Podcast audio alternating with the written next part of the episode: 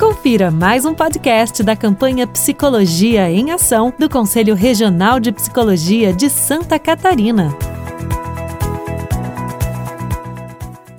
Olá, boa noite a todos e todas. Sejam bem-vindos e bem-vindas a mais uma live que hoje a gente vai estar falando sobre a prevenção do suicídio e várias e vamos discutir várias perspectivas sobre essa temática. Para isso, então, a gente tem, né, tem a presença de quatro psicólogas. Eu estarei iniciando a fala. Me chamo Roberta Borghetti Alves, sou psicóloga, sou conselheira do décimo plenário, tenho mestrado e doutorado em psicologia, sou docente do curso de psicologia e do mestrado na Univale e atualmente sou responsável pelo um programa de saúde mental na Univale, onde que a gente realiza toda uma, uma, uma estratégia né, de, de atendimento aos universitários com foco na prevenção do suicídio. Também tem algumas formações na área de avaliação e manejo para o suicídio. Bom, além de mim, também a gente tem a presença da Tayane, que ela é psicóloga, ela é graduada em psicologia pela Univale e ela está fazendo uma espe especialização justamente na temática voltada ao manejo clínico de adolescentes e adultos com ideação suicida e automutilação, e ela é psicóloga atualmente, né, de orientação psicanalítica. A nossa terceira convidada se chama Karen, ela também é psicóloga pela Universidade do Alto Vale do Rio do Peixe, é pós-graduanda em psicologia clínica, com ênfase em avaliação psicológica diagnóstica, tem MBA também em gestão do desenvolvimento humano e organizacional, e tem o um mestrado concluído em psicologia no programa de pós-graduação da UFSC e atualmente é professora do curso de psicologia da Faculdade CESUSC. E a nossa quarta convidada é a Paola Barros, ela é psicóloga, mestre e doutoranda em psicologia pela Universidade Federal de Santa Catarina, com ênfase em psicologia organizacional e do trabalho, pelo Laboratório Fator Humano em Pesquisas Polares. Ela é cofundadora da Polar Sapiens, que é uma plataforma justamente de rastreio e monitoramento para o, para o gerenciamento de riscos em saúde e segurança em ambientes de trabalho, em especial, principalmente os de difícil acesso. Ela, ela é editora também júnior do periódico de científico da, da revista Psicologia e Organizações de Trabalho, e é também tesoureira da Associação de Pesquisadores Polares e Assuntos do Mar em início de carreira. Bom, então hoje, hoje cada palestrante vai fazer uma fala né, de 20 minutos justamente para abordar a discussão do tema e posteriormente a gente vai abrir para perguntas. Então sintam-se bem à vontade para fazer comentários, sugestões e, e, e, trazer já as dúvidas no decorrer das nossas falas, que certamente será um prazer está dialogando e conversando sobre esse tema.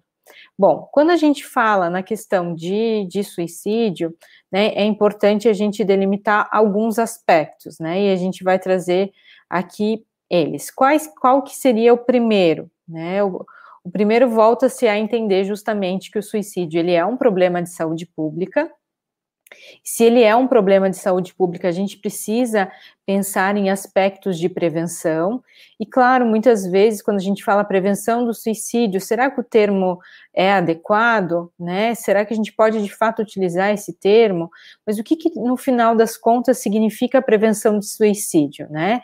Poderíamos justamente afirmar que não se previne o suicídio, mas sim as condições de sofrimento humano passíveis de melhora e o que, que, se busca nesse sentido é justamente essa melhoria das condições da existência humana, diminuição dos estressores que levam ao sofrimento agudo, que culmina em um suicídio. Então, quando a gente fala justamente desse tema, a gente está pensando em estratégias justamente de condições dignas, né? E aí, quando a gente fala em saúde, a gente pensa justamente nessa questão de um conceito ampliado de saúde, entendendo que saúde ela é uma garantia de direito, né? E sendo uma garantia de direito e uma razão social, ela vai envolver vários condicionantes, né? Então, por isso que quando a gente fala de uma prevenção, a gente está falando dessas justamente dessas condições de existências humanas, né? Então, quando, quando se pensa né, nesses aspectos, a prevenção ela vai envolver aspectos de acesso, de garantia de direitos humanos. E por que, que eu estou trazendo essa discussão? Porque quando a gente fala em um público de minoria, população indígena, LGBTIQ+, mulheres, né, eh, são, é a população de fato, né, que mais é, tem, é, tem estudos que trazem que, que mais de fato morrem em virtude do suicídio. Então, a gente precisa falar dessas questões de condições de acesso. Uma outra coisa quando a gente fala, né, o segundo ponto que é bem importante quando a gente fala da temática prevenção, é também pensar em estratégias de prevenção justamente buscando não ter uma segunda tentativa de suicídio. Então, quando a gente fala da prevenção, também envolve essa questão de prevenir né, a existência de uma nova tentativa, que aí vai envolver algumas ações, né? E eu vou estar discutindo sempre dentro desses, dessas duas facetas. A minha fala vai entrar nesses dois blocos, né? No bloco de dar garantia de acesso, né? Que isso, isso tem relação com a questão do sofrimento psíquico, e também justamente estratégias para prevenir né, uma nova tentativa. É importante a gente comentar, né, que quando a gente fala em, em, estratégias, né, de prevenção, elas devem ser de fato abrangentes e multissetoriais. E quais são os principais itens, né, que, que tem num plano, né, de prevenção ao suicídio? Ele existe, por exemplo, quando a gente fala num plano de prevenção ao suicídio? O primeiro, ele foi em 1990, e agora o ano em, em 2019 né, o atual presidente ele lançou um novo plano né, de prevenção de suicídio, onde que destaca alguns aspectos. No entanto, esse plano ele fica muito vago. Né? Ele não traz de fato, né, como que esses profissionais de saúde terão a garantia de informações dignas, como que vai ser de fato, né, o acesso aos programas de saúde mental, como que vai se dar todo é, toda essa esse plano de fato de prevenção do suicídio. Então, eu trago aqui só para a gente refletir essas discussões críticas, porque, de, é, de, fato, hoje a gente ainda não tem uma política pública né, eficaz dentro do, do território brasileiro que volte-se à prevenção justamente né, desse sofrimento psíquico. Mas o que, que a literatura traz que seriam estratégias importantes para a gente pensar na questão da prevenção do suicídio, né? Então, Aqui eu vou trazer alguns aspectos que já fizeram estudos do que, que de fato tem indícios, né, baseado na evidência, que são muito fortes, que tem muitas evidências que de fato utilizar essa estratégia seria eficaz para minimizar o sofrimento, né? Primeiro, restrição de acessos a métodos, né, a recursos letais de suicídio, né, a gente precisa pensar em, aspe em nesses aspectos, né, tem algumas cidades aqui no em municípios de Santa Catarina que, por exemplo, proíbem a venda de cordas, né, tem todo um, pro, um projeto arquitetônico justamente de cuidar, colocar estratégias, né, redes de proteção em, em, em, locais públicos que tenham mais de um andar. Então, de fato, eles trazem justamente a necessidade de ter medidas também arquitetônicas, né, e pensar justamente na restrição desses métodos letais como uma forma também, né, de minimizar, né, de, de, de prevenção ao suicídio.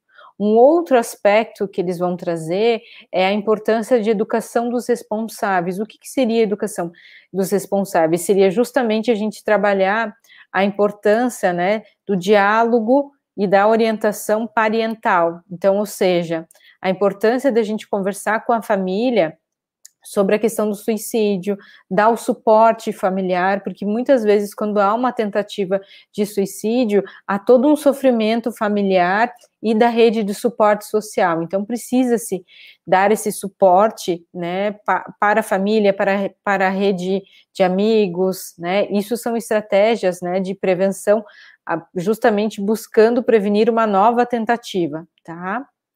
E logo vou chegar na outra questão de prevenção do suicídio que envolve o, o acesso né, à garantia de direitos humanos. Além disso, uh, qual que é o indício forte? A necessidade de a gente ter tratamentos dignos, adequados para as pessoas que têm, que têm sofrimento psíquico, e isso envolve a questão do primeiro eixo que eu trouxe em minha fala, que é justamente a gente ter políticas públicas e ter formação para os profissionais de saúde ao manejo do, do, do sofrimento, principalmente a questão do suicídio.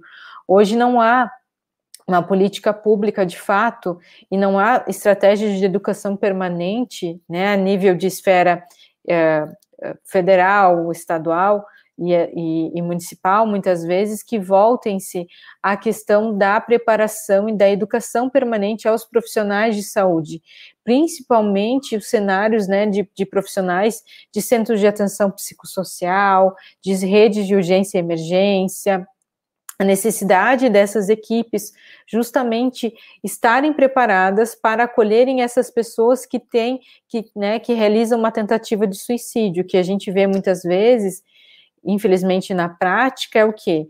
Há uma tentativa de suicídio e essa pessoa vai para uma unidade de pronto atendimento, e aí há toda uma perspectiva de alguns profissionais de saúde de, bom, já que tentou tirar sua própria vida, vai ficar esperando pelo atendimento, e aí há todo um estratégia de desamparo para essa pessoa, né? Então, a equipe acaba não conseguindo muitas vezes dar o suporte para essa pessoa. E quando dá, fica com medo. Tá, mas será que o que eu fiz foi certo? Vai para casa pensando, fica preocupado. Então a gente percebe justamente a necessidade de tanto dar formação sobre suicídio para os profissionais de saúde, assim como suporte emocional, ter grupos, né, de discussão, ter grupos de consultoria onde que esses profissionais de saúde possam se dar um amparo, possam debater os casos para que justamente não realizem o cuidado sozinho. Quando a gente fala no tema eh, suicídio, realizar o cuidado sozinho é muito delicado, traz todo um adoecimento psíquico para o profissional, né? Seja ele psiquiatra, psicólogo, enfermeiro, qual profissional de fato que naquele momento está acolhendo essa pessoa. E aqui a gente destaca a importância justamente do trabalho interprofissional. Além disso, né, outras estratégias, a necessidade, né, de ter linhas telefônicas, como por exemplo o CVV. Então, tem vários estudos que trazem a importância né, de ter uma rede telefônica 24 horas para que no momento do, de um episódio, de uma crise de sofrimento, a pessoa tenha com quem ela possa ligar e contatar, ela tenha a quem ela, né, ela tem a quem recorrer, a quem pedir suporte. Isso é uma estratégia que a literatura traz como muito eficaz. Além disso, a gente ter centros, né, a necessidade de, de, aprender a fazer avaliação, identificar o risco de suicídio. Isso também é uma estratégia né, eficaz para a questão da, da prevenção.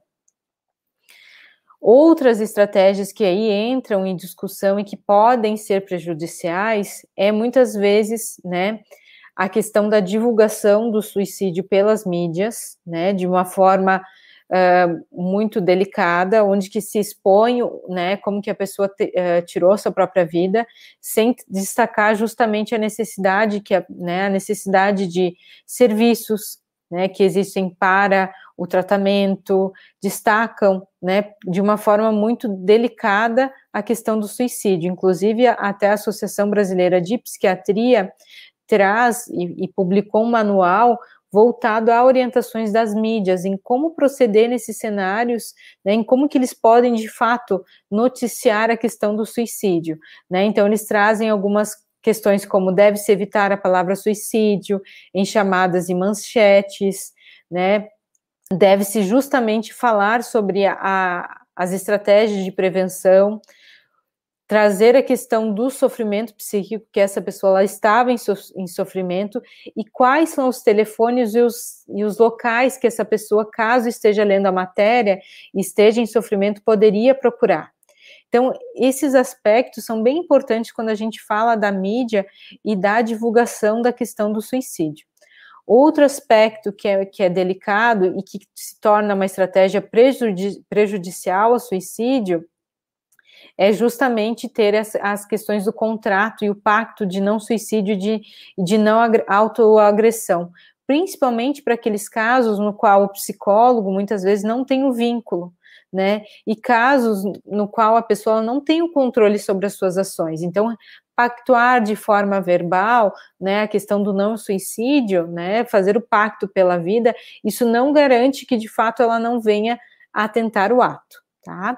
Então, bom, a minha fala ela seria foi breve, né, justamente para trazer alguns aspectos importantes e para fechar minha fala, o que, que mais os estudos trazem? A importância sempre, como eu comentei, da formação em equipe, do suporte em equipe, da questão de ter um telefone para que as pessoas possam contatar e sempre dentro dessas equipes ter uma pessoa chave, no qual a pessoa sabe que ela vai poder contar naquele momento de crise. E aí quando a gente fala, né, nesse cenário pensando além das políticas públicas para quem atua em psicologia clínica, quem vem atender pessoas que tenham ideação, plano suicida ou teve uma tentativa, precisa colocar o seu telefone à disposição e, e deixar espaços na sua agenda para justamente, caso essa pessoa esteja em sofrimento, possa lhe contatar.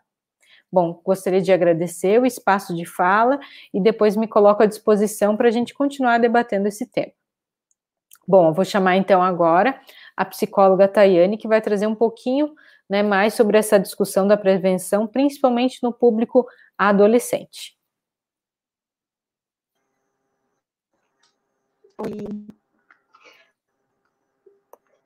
Então, eu acho que concordo muito com tudo isso que a Roberta acabou de trazer, e a coisa mais importante em se pensar em prevenção do suicídio no público infanto-juvenil é entender um pouquinho mais sobre qual é o momento do desenvolvimento que essas pessoas se encontram. Ah, então, em especial quando a gente está falando sobre crianças, o tópico de morte é um tópico difícil de ser abordado, é algo que as famílias muitas vezes são relutantes em estarem conversando sobre, em estarem dialogando sobre com as crianças. Um, ah, e tem-se uma imagem de que se a gente não falar sobre, as crianças não terão acesso. Uh, mas a gente precisa pensar que o mundo psíquico dessas crianças, ele é lúdico, ele é de muita fantasia, e que muitas vezes aquilo que elas veem é interpretado de forma concreta e que pode levar a suicídios, inclusive acidentais. Uh, então, pensar que, por exemplo, em desenhos animados, muitas vezes as crianças têm acesso ao fato de que o desenho caiu uma pedra em cima dele e ele morreu ali, mas que no próximo episódio ele aparece vivo de novo. E a criança pode entender que aquilo é verídico e que aquilo vai acontecer com ela se ela fizer alguma coisa. Aí que no momento de raiva, de controle dos impulsos, que ainda não é muito satisfatório nessa idade, aquilo pode ser algo que acaba agravando né, os atos dessas crianças e adolescentes. Então, é pensar que o cérebro dessas crianças ainda não está totalmente formado, dos adolescentes também não. O controle dos impulsos, dos sentimentos, o manuseio de toda essa inteligência emocional, ela ainda é precária. Então a gente precisa ter consciência disso para levar informações satisfatórias, informações de confiança e que os pais, os familiares possam então estar tá advertindo. Ah, nos últimos anos, a gente tem visto um fenômeno muito grande com todos esses meios sociais e com ah, todo o episódio que teve com a Momo, com Baleia Azul e tudo mais. E advindo disso, muitas crianças que já estavam em sofrimento acabam ficando expostas a conteúdos que elas realmente acreditam ser verídicos. Né? Então, muitas vezes a gente sabe de relatos de suicídios infantis onde a criança realmente estava acreditando que se ela não fizesse aquilo, ela seria punida de uma forma muito pior, ou que ela estaria colocando a vida da família em risco, e etc.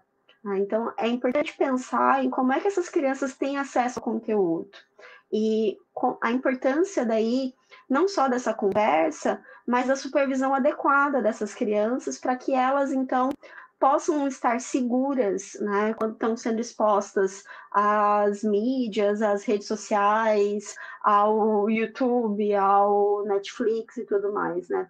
Que existem programas que são adequados para cada momento de desenvolvimento e tem alguns programas que simplesmente não são. Tá? Quando a gente está falando de adolescentes aí, a dificuldade muito grande é principalmente para nós profissionais entender que nós estamos lidando com uma fase de desenvolvimento que ela é muito específica. Ah, nós, infelizmente, ainda temos uma dificuldade muito grande e achamos que se eu atendo crianças, eu consigo atender adolescentes. Se eu atendo é, adultos, eu também consigo atender adolescentes. E a gente acaba colocando os adolescentes como se eles fossem ou crianças grandes ou então mini adultos. E a gente acaba ignorando que eles estão passando por um processo de construção da identidade que é muito importante ali. Então, eles estão muito vulneráveis. Ah, e a importância de conseguir auxiliá-los a fazer esse processo de transição de uma maneira saudável, entendendo que sofrimento vai existir, mas que ele é possível de ser lidado. Ah, e que muitas vezes o que a gente vê enquanto fenômeno hoje são adolescentes que são extremamente rígidos, são adolescentes que se preocupam muito com tem uma cobrança acadêmica muito alta, na medida com a qual a nossa sociedade vai evoluindo, a gente vai percebendo também que existem adolescentes né, que estão aprendendo cada vez mais conteúdo, mas que têm uma dificuldade fundamental quando se trata de interações com os pares e de, das relações que eles estabelecem. As relações sociais elas estão fragilizadas hoje por uma, diversos fenômenos, né? e que muitas vezes nós precisamos atuar enquanto suporte, não só para esses adolescentes, mas também para as famílias desses adolescentes, de forma que eles possam, então, estar sendo funcionando enquanto uma equipe, enquanto um time, né? que é aquilo que a Roberta trazia antes sobre o fato de que quem trabalha com prevenção do suicídio, quem trabalha com crianças, adolescentes, adultos que estão em situação de risco, essas pessoas têm que, primeiro de qualquer outra coisa, entender que elas não podem atuar sozinhas. é muito importante o acompanhamento psiquiátrico, é muito importante o acompanhamento com a escola, e a parceria com a escola muitas vezes é fundamental para que você consiga contornar qualquer situação. O psicólogo ele fica fragilizado, em especial quando você se depara com um indivíduo, um ser humano tão jovem que está em sofrimento tão profundo né, e que muitas vezes nós acabamos culpabilizando né, pelo senso comum aquelas atitudes que eles estão tendo em que para eles é um grito de ajuda, é uma forma que eles estão conseguindo expressar esse sofrimento que sim, não é a forma mais saudável, mas que bom que eles estão expressando de alguma forma. Né? Eu sempre tento trabalhar isso com os pais, porque é uma é uma coisa fundamental de que quando você está atendendo uma criança ou um adolescente em, com intenção suicida, com casos de automutilação, que a gente não consegue atender somente esse indivíduo, a gente precisa atender essa família porque a gente precisa dar suporte para essa família, instrumentos para como essa família vai atender as necessidades desses adolescentes, dessas crianças em casa. E é entender que muitas vezes essas crianças e adolescentes estão ali com a gente por 50 minutos, uma vez por semana, quando é um tratamento mais intenso, duas, três vezes por semana. Só que ela está em vários outros locais, ela se insere em vários outros locais. E a gente pode sim desenvolver parcerias para que a escola possa estar tá ajudando, para que os amigos possam servir de rede de apoio. Tá? E de que é importante conversar com os adolescentes sobre o tema, para que eles saibam também que é possível esse diálogo, que não é uma coisa que eles vão ser culpabilizados por sequer estar tá trazendo o tema. Tá? Uma das coisas que a gente sempre conversa e que os estudos o, que nós temos hoje no relato com crianças e adolescentes, seja por suicídio ou seja por qualquer outro tema que é considerado tabu na nossa sociedade, é conseguir abordar esse tema de maneira objetiva, direta, de maneira clara. Porque quando a gente consegue abordar isso de maneira estratégica e consegue fazer a pergunta concreta para esses adolescentes, para essas crianças, eles confiam que nós vamos conseguir acolher a resposta que eles têm para nos dar, por pior que essa resposta seja. Tá? e de poder, então, facilitar o nosso vínculo com essas crianças, com esses adolescentes. Não tem trabalho de psicoterapia que aconteça sem que o vínculo seja estabelecido. Então, é muito importante que essa criança se sinta confortável, se sinta acolhida para poder contar aquilo que é mais precioso e mais difícil para ela de estar verbalizando. A orientação da família muitas vezes é uma dificuldade nesse momento, porque você vai ter que quebrar parte desse sigilo com a família para poder indicar algumas coisas sobre os meios e sobre quais são as estratégias de prevenção que essas familiares vão poder tomar. Né? Em questões de, por exemplo, quais são os objetos que essas crianças e adolescentes estão utilizando para poder se mutilar. Como é que nós vamos então abordar isso?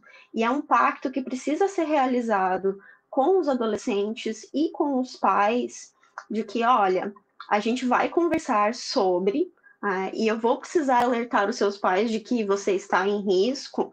Todavia, aquilo que você me conta, ou por que é que você está em risco, não vai ser abordado dessa maneira. Uh, então não vai ser explorado dentro da psicoterapia, para que essa criança, esse adolescente também seja, se sinta seguro de que aquilo que ele fala, os seus sentimentos, ele vai ter, vai ser mantido enquanto vínculo. Uh, e que a gente não consegue entender que essa criança, esse adolescente vai estar tá conseguindo uma melhora sem rede de apoio. É, o que a gente tem percebido, por exemplo, agora com a pandemia, é que nós temos algumas questões que facilitaram o cuidado com crianças e adolescentes em situação de risco, e tem, temos algumas outras coisas que dificultaram. Tá? Antes da pandemia, a gente pensava muito em como incluir os amigos, a rede de apoio, em como trazer né, essas pessoas que, esses adolescentes, essas crianças já se sentem confortáveis, já se sentem pertencentes enquanto grupo, para que essas pessoas também estejam atentas aos sinais, aos, às atitudes de risco que essas crianças e adolescentes possam estar se colocando em. Ah, e que agora com o distanciamento social isso não é possível. Todavia, aquela criança e adolescente que tinha pouco contato com a sua família, é, com seus pais, porque estava na escola o dia todo, os pais estavam trabalhando o dia todo, agora tem experimentado muito mais cuidado e carinho e uma rotina diferenciada dentro de casa. Então, a gente tem casos onde foi o isolamento, na verdade, foi muito positivo para crianças e adolescentes, quando a questão é o vínculo familiar, que acaba ficando fortalecido, e os pais acabam percebendo também com maior facilidade o grau do sofrimento que seus filhos se encontram. Porque muitas vezes é difícil para essas famílias entenderem que embora eles estão provendo todas as coisas materiais, todos os cuidados que são básicos e necessários, de como é que essa criança, esse adolescente ainda se encontra em sofrimento. Ah, e muitas vezes a gente precisa voltar com eles e se lembrar de que, olha, é, vocês também já foram adolescentes, vocês também já foram crianças. Eu sei que parece um mundo muito distante, mas é possível entender que os problemas deles, para eles, são muito grandes, são muito terríveis, né? e que é difícil para eles enxergar que tem uma luz no final do túnel.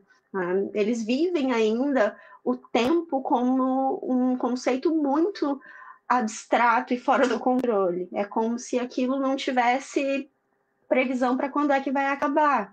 Né? Então, assim, é importante pensar em especial com isso tudo, que se todo esse trabalho vai precisar ser feito com crianças, com os adolescentes, com os familiares dessas crianças, desses adolescentes, o envolvimento com a escola, que esse psicólogo ele tem que ter noção de qual é a sua verdadeira disponibilidade. Né? Não dá para a gente querer pegar 20 pacientes ao mesmo tempo e achar que a gente vai fazer um trabalho realmente significativo ali porque você vai sim ter que ficar com o seu telefone à disposição para emergências e você vai ter que se doar muito mais do que o de costume, e esses pacientes, em especial, quando é realizada uma avaliação de risco, que a gente percebe que tem uma avaliação, o risco é, de nível alto e eminente, que nós vamos precisar ficar muito alertas. Né? Então, que atender esse público e atender os seus familiares é algo que é complexo, que é demorado, mas que é extremamente gratificante. Né? Eu acho que é isso que eu tenho para contribuir sobre o tema.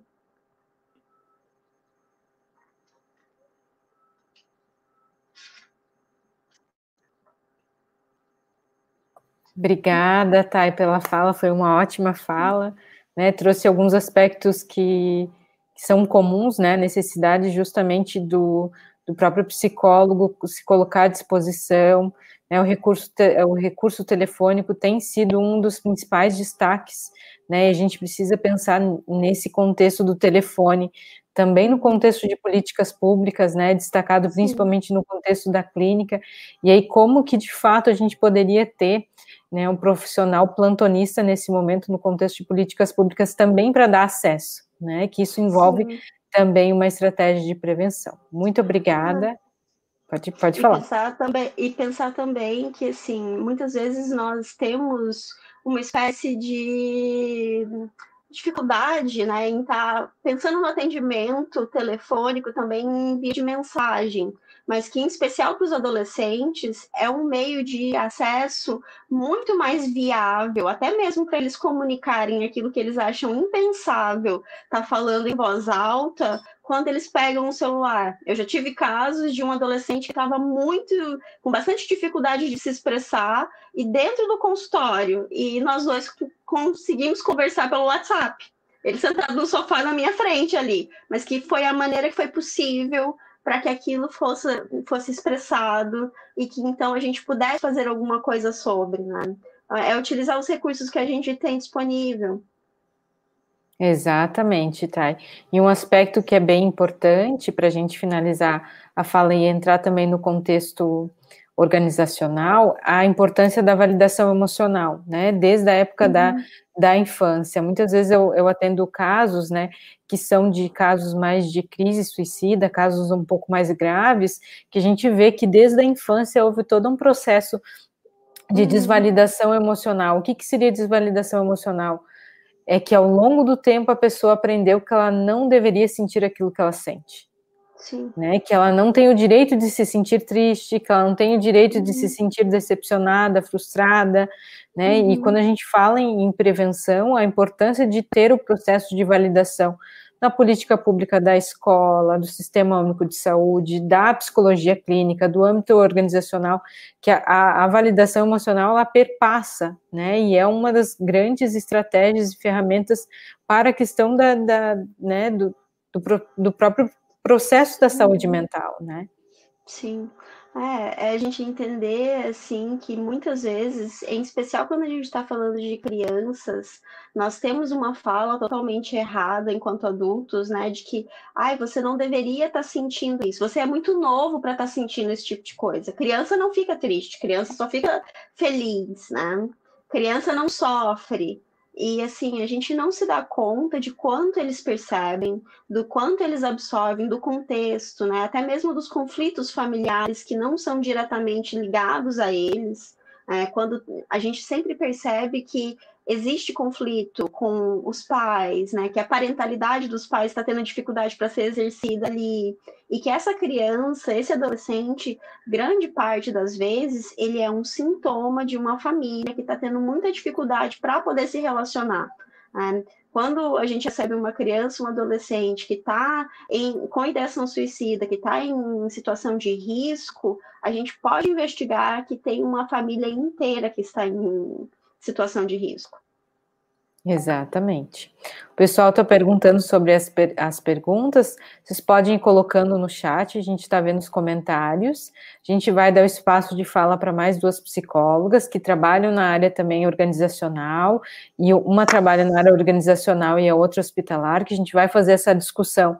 Contexto de políticas públicas, psicologia clínica, organizacional e hospitalar, E depois a gente vai ter um bom momento, pessoal, para vocês poderem, né, para a gente responder as dúvidas. A ideia é que seja um espaço mesmo de trocas. Então, fiquem bem à vontade para já ir colocando os comentários. A gente já viu que tem uma pergunta ali, tem alguns comentários também, e aí a gente vai retomando eles no decorrer ali do processo da discussão. Então, fiquem bem à vontade para ir colocando as dúvidas, tá? Eu vou chamar então agora para ter a fala a Karen, ela vai trazer uma fala justamente dessa discussão da psicologia hospitalar, que também é muito importante quando a gente fala na, no tema de suicídio.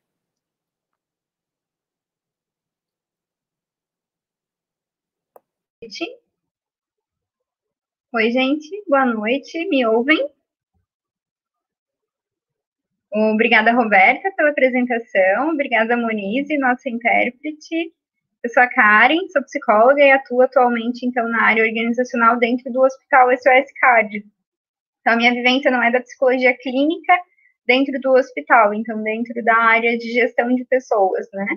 Vou falar um pouquinho sobre a nossa experiência, sobre o suicídio de um modo geral, mas gostaria de começar falando que isso é importante não apenas porque a gente está vivenciando o Setembro Amarelo, mas sim porque em todos os momentos a gente precisa, enquanto psicólogo, estar atento às manifestações, né, de comportamentos de tristeza, manifestações de pedidos de ajuda, pedidos de acolhimento. Então, eu sou muito grata e muito feliz por ter esse espaço e por proporcionar esse espaço dentro da instituição onde eu trabalho para os colaboradores nos procurarem. Muitas vezes, quando a gente atua enquanto psicólogo dentro de uma organização, nós mesmos psicólogos temos esse preconceito, né, de como é que a gente faz esse intermédio, esse jogo de cintura, de ouvir demandas e tratá-los com respeito e com ética e com sigilo. É porque a gente está ali representando uma instituição, a gente também é, é funcionário, é colaborador desta instituição. Mas esse é um contrato que a gente faz com a empresa, né, de como eu vou executar a minha atividade.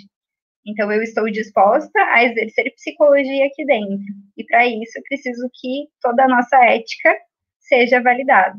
Tenho também a sorte e a gratidão de trabalhar com uma gestora que também é psicóloga. A nossa diretora de RH também é psicóloga.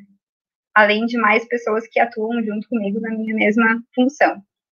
Então, toda essa comunicação de pessoas que trabalham, né, sendo responsabilizadas por um mesmo conselho, por uma mesma legislação ética facilita muito o processo, que eu sei que também não é o que acontece sempre com todas as pessoas em todas as instituições. Então, eu começo falando dessa importância de não falar só sobre suicídio nesse mês de setembro, mas em todos os momentos possíveis, e que a gente acolha as pessoas que nos buscam, que trazem demandas a todo momento. Nesse espaço de trabalho onde eu me encontro hoje, a gente tem um programa que se chama Escutativa. Então, é um programa que a gente divulga para os colaboradores, no sentido de que eles podem nos procurar em sigilo para uma escutativa.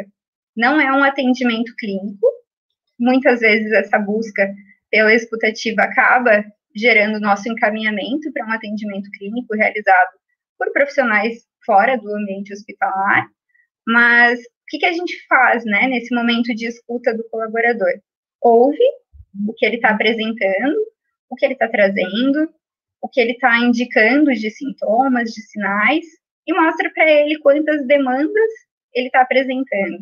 Então, às vezes ele precisa falar, precisa de alguém que o ouça, precisa de espaço para verbalizar os seus sentimentos, as suas inquietações a gente está passando por uma pandemia, então os profissionais de saúde que, com quem eu convivo estão na linha de frente, em sua maioria, e o pessoal do administrativo, né, quem não é saúde, quem não é linha de frente, também. Então a gente está dentro de um espaço hospitalar onde o vírus é, está e onde a orientação da mídia de todas as instituições de saúde é fique em casa. A gente tem que sair e tem que descumprir essa normativa básica para que a gente esteja num espaço atendendo essas pessoas que têm essa demanda. Então, em momento algum, a gente teve essa limitação de fique em casa como real e possível para o profissional de saúde. Muito pelo contrário, eles dobraram turnos, trabalharam muito mais, e isso a gente também já está cansado de ver na mídia. Então, o ponto que eu quero tocar com isso é de que nem todos estavam prontos, nem todos queriam ser heróis. E isso mobilizou uma frustração muito grande por parte das equipes. Quando alguém manifestava, né? Eu não quero, eu não me sinto à vontade, eu preciso de ajuda, preciso de suporte. Então, enquanto psicólogo, a gente também está ali para fazer essa mediação. Eu não preciso conseguir tudo. Eu não preciso dar conta de todas as etapas e nem por isso eu não sou um bom profissional. Eu posso executar minha atividade dentro de, da minha zona de conforto, de onde eu consigo atender o outro, consigo trabalhar com as demandas do outro. Então, foi um dos primeiros pontos que a gente identificou nesse momento de pandemia. Então, o alerta, né, vem por meio da fala, vem por meio de comportamentos. Então, eu preciso conhecer no meu espaço de trabalho quem são as pessoas. Preciso chamá-las pelo nome, preciso conhecer aquele sinal, aquela pessoa que está mais cabisbaixa e não é cabisbaixa. Então, a gente fala que o trabalho que a gente realiza dentro do hospital é uma clínica ampliada. Ao invés de eu ter 10, 12 pacientes, eu tenho quase 500, que estão ali não me vendo na figura de terapeuta clínica, mas de psicóloga, com quem eles podem vir buscar um acolhimento, vir buscar um atendimento. Então, parte do nosso trabalho é fazer essa mediação, e eu digo que o principal é ouvir sem julgar. Eu não estou ali para fazer julgamento nenhum, como é uma das premissas da nossa profissão. Observar os comportamentos, entender que aquilo está presente na vida daquela pessoa e tentar entender e ajudá-la a elaborar esse processo. Eu, quando falo de suicídio, sempre penso que o equilíbrio que nos é exigido enquanto psicólogos é muito intenso. Porque assim como eu não posso deixar de considerar o sinal mais básico de que ele pode vir a cometer suicídio, e eu preciso trazer a questão, da, como a Thaís colocou antes, né, da quebra do sigilo. Então, às vezes, ligar para um apoio, pedir um contato de alguém de referência, falar sobre a situação que essa pessoa está vivenciando, eu preciso deixar ela falar. Então, eu preciso falar a palavra suicídio na frente dela. Para ela, olha, estás pensando sobre isso? É algo que, que eu estou entendendo, né? Essa tua fala, estou entendendo essa tua vontade não preciso tratar como um tabu. Se eu, psicóloga, não consigo falar a palavra suicídio, como é que eu espero que a pessoa fale? Então, eu preciso trazer a palavra, eu preciso conversar com ela numa linguagem que ela se sinta aberta. Por que, que as pessoas não falam né, de suicídio em casa? Porque o outro olha para ela com o olho arregalado, né, dizendo: Meu Deus, para de falar isso, não pensa sobre isso, não pensa que não acontece. É, e não, a gente precisa falar a gente precisa ter espaços para falar sobre suicídio e se preparar, enquanto psicólogo, para que essa demanda chegue até nós e a gente esteja pronto para acolhê-la. Nem sempre a gente aprende isso na graduação, desconheço muitos cursos preparatórios para esses momentos, mas a gente aprende com, com a vivência, né? Então, na primeira vez em que eu chego no vestiário e encontro uma pessoa no meu ambiente de trabalho chorando, o que, que eu faço? Né? Se eu sou psicóloga, eu tenho um prepara uma, uma preparação para acolhê-la. Mas e se eu não sou? É, e eu vou citar um exemplo de uma pessoa que trabalha no nosso setor de gestão de pessoas, mas não é psicóloga, mas que tem uma postura super exemplar, assim, nesse ponto. Conhece muitos dos colaboradores do hospital, por trabalhar lá mais tempo do que nós, que somos é, jovens, né, de instituição, mas todas as vezes em que ela se deparou com alguma situação assim, ela trouxe a pessoa para um ambiente confortável, ofereceu uma água, acalmou a pessoa e nos procurou. Olha, tem uma pessoa que não está bem ali. Vocês podem me ajudar? Eu não tenho esse preparo, eu não tenho esse conhecimento para fazer isso. Então, talvez o nosso papel seja treinar outras pessoas para fazer esse primeiro acolhimento, para proporcionar realmente essa sensação de eu estou no ambiente onde as pessoas querem a minha saúde, querem e gostam da minha vida. Porque quando a pessoa começa a pensar sobre esses atos, é uma necessidade de fugir de um sofrimento. Então, quando eu vejo outras pessoas dispostas a me ajudar, dispostas a contribuir né, com o meu crescimento, a me ajudar a lidar com esse sofrimento, eu percebo que não estou sozinho. Então, eu percebo que posso fazer falta para alguém, percebo que tem pessoas querendo me ajudar, seja por um problema financeiro. A gente sabe que problemas financeiros causam a necessidade, às vezes, de uma tentativa, né, de uma mobilização de tentar tirar a própria vida. Então, preparar as pessoas ao nosso redor para fazer um primeiro acolhimento não é algo que desmerece a nossa função como psicólogos, e sim mobiliza ainda mais esse engajamento de valorização à vida. Então, é nesse movimento que o hospital onde eu trabalho hoje está focando, né, no Setembro Amarelo. A gente já está com um clima bastante pesado desde o início da pandemia. Então, a gente optou por trazer essa campanha de uma forma diferenciada, de uma forma de valorização da vida. Então, não estamos deixando de falar sobre suicídio, mas aprendemos algumas coisas, como, por exemplo, sempre que a gente manda um informativo sobre suicídio, a gente coloca um aviso. Esse conteúdo, esse informativo, traz dados sobre suicídio. Pode ser que algumas pessoas não queiram ler. Pode ser que algumas pessoas sintam que preferem né, ficar a se abster de receber aquela informação. Ela não está bem emocionalmente para ler conteúdo sobre o Setembro Amarelo. Então, é uma escolha. A gente também se preocupa sempre em divulgar um canal, né, pelo qual ela pode falar sobre aquilo.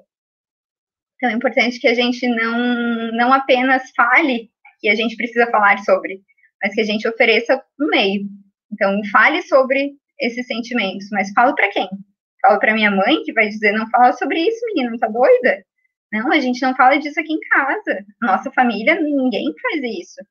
Às vezes faz, né? Às vezes é muito mais próximo do que a gente imagina. Então, poder falar sobre e saber com quem falar é um caminho importante de a gente divulgar nesse, nesse momento, né? Onde é mais enfático. Mas reforço que esse nosso programa de escuta ativa, ele não acontece só no Setembro Amarelo. Ele existe durante todo o ano para que as pessoas nos procurem para falar, inclusive, sobre outros temas, sobre outras demandas. Outro ponto que eu anotei aqui para falar é sobre o ouvir a pessoa o tempo em que ela precisar falar. Né? Então, nem sempre no cenário organizacional a gente tem uma agenda livre, né, para parar e ouvir a pessoa que nos procura. Mas isso precisa ser prioridade. Então, quando eu assumo uma função como psicóloga dentro de uma instituição, eu preciso entender que a vida é o primeiro, né, o que vem primeiro. Então, dentro de um ambiente hospitalar, o nosso paciente está no centro do cuidado, a premissa do hospital onde eu trabalho e como é que eu deixo de lado a vida do meu colaborador. Então, a gente prima por isso também. O meu papel de assistência não é diretamente ao paciente, é diretamente a quem cuida do paciente. Então, é uma gratidão muito grande cuidar de quem cuida, poder parar um momento e dar atenção para ele, pelo tempo que ele precisar. Então, na sessão do consultório, normalmente a gente limita uma hora, né, 50 minutos, uma hora. Na sessão do hospital, que não é uma sessão clínica, do ambiente hospitalar, do ambiente organizacional, de modo geral, né, a gente limita o quanto a pessoa precisa daquele espaço, vai tentando conduzir para culminar no ponto de validar o motivo de buscar psicoterapia, buscar um atendimento, buscar realmente essa autopercepção por meio da psicoterapia, mas acolher, né, acolher naquele momento em que às vezes ela só precisa chorar, né, ela demora um tempo para conseguir começar a falar, precisa se expressar de uma outra forma. Então, nesse caminho, nesse processo, a gente aprende muito.